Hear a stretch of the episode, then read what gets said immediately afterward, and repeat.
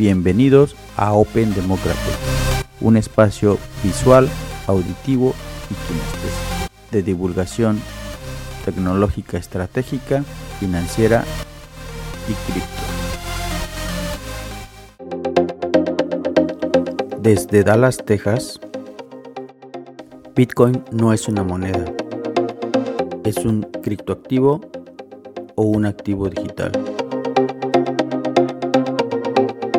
Los rendimientos pasados no aseguran rendimientos futuros. Todo el material compartido en este podcast es educativo y no representa un consejo financiero.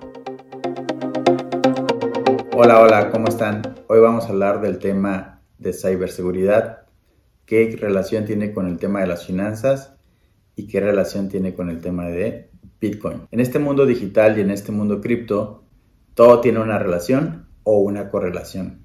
El tema de fraude es muy recurrente en el tema de cripto a través de la invitación de pertenecer a un canal de chat o a un canal de WhatsApp o a un canal de Telegram o a un canal de colaboración, ya que a través del número telefónico o del usuario, las organizaciones que realizan fraude o las personas que realizan fraude van construyendo una matriz de información y van generando algoritmos para adivinar la información que ellos no tienen en esa matriz que van llenando. Es decir, te dicen que te van a regalar cripto o te dicen que te van a regalar señales o que tienen un grupo de señales o de consejos. Señales se refieren a cuándo sube, cuándo baja o que adivinan o que especulan o que tienen el conocimiento de trading para saber en qué momento se va a desplomar el valor de un activo o en qué momento va a subir y en qué momento comprar.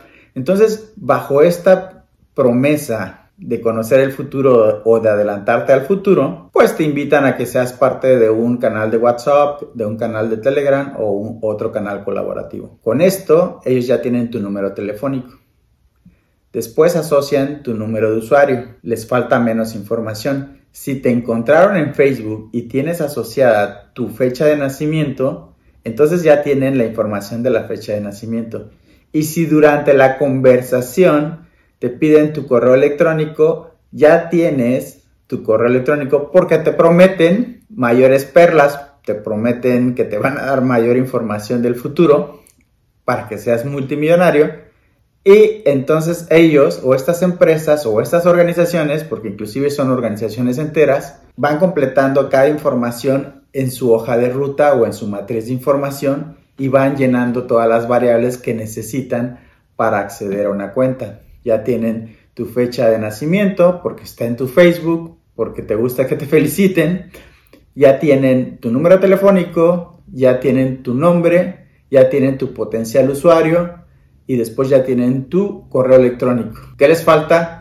Adivinar el sistema operativo el cual tienes, si tienes un Android o si tienes otro dispositivo con otro sistema operativo Windows o Apple o iOS de Apple y entonces exploran vulnerabilidades y de esa manera pueden hackear tus cuentas ya sea de cripto, de banco o de otro tipo de cuentas que tengas asociados con esos parámetros por un tema de eliminación. Es decir, con esa matriz de datos conocidos o de información conocida, simplemente adivinan las columnas de la información desconocida a través de procesos de hackeo que se llaman de diccionario, donde tratan de adivinar la palabra o el elemento que falta o que ellos necesitan para completar un perfil de usuario o un perfil de cuenta. Y de esta manera pues ya tienen todas las variables que tú les fuiste proporcionando de forma paulatina en el progreso de esa relación, ya sea a través de los canales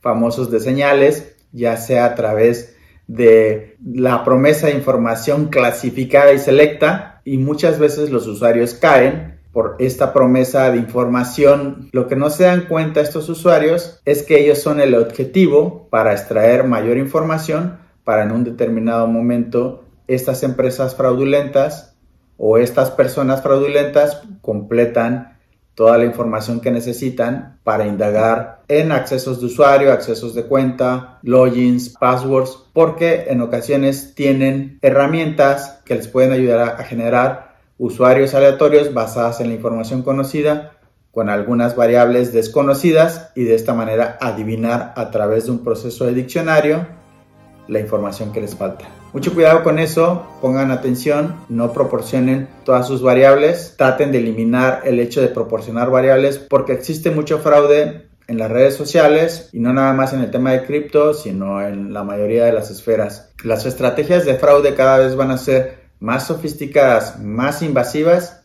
y más recurrentes. Espero les haya gustado esta sección. Vamos a seguir ahondando en el tema de fraude, que tiene que ver con temas de, cripto, temas de finanzas, temas de usuarios en sus portales de sus bancos, de sus instituciones financieras. Y solo les quería hacer mención de esto porque son eventos cada vez más recurrentes y son tendencias que yo observo cada vez más comunes y muchas personas caen, muchas personas proporcionan su información que poco a poco estas organizaciones de fraude o estas organizaciones de hackers o estas personas aisladas van completando una hoja de ruta para adivinar la última información que les falta y con eso perpetuar un fraude o generar un robo de identidad o generar un robo de recursos o de activos.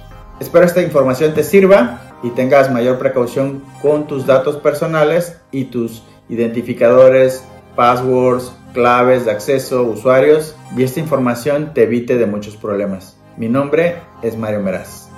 Muchas gracias. Bueno, esto ha sido todo por hoy. Bloque a bloque, bits a bits, Open Democratic.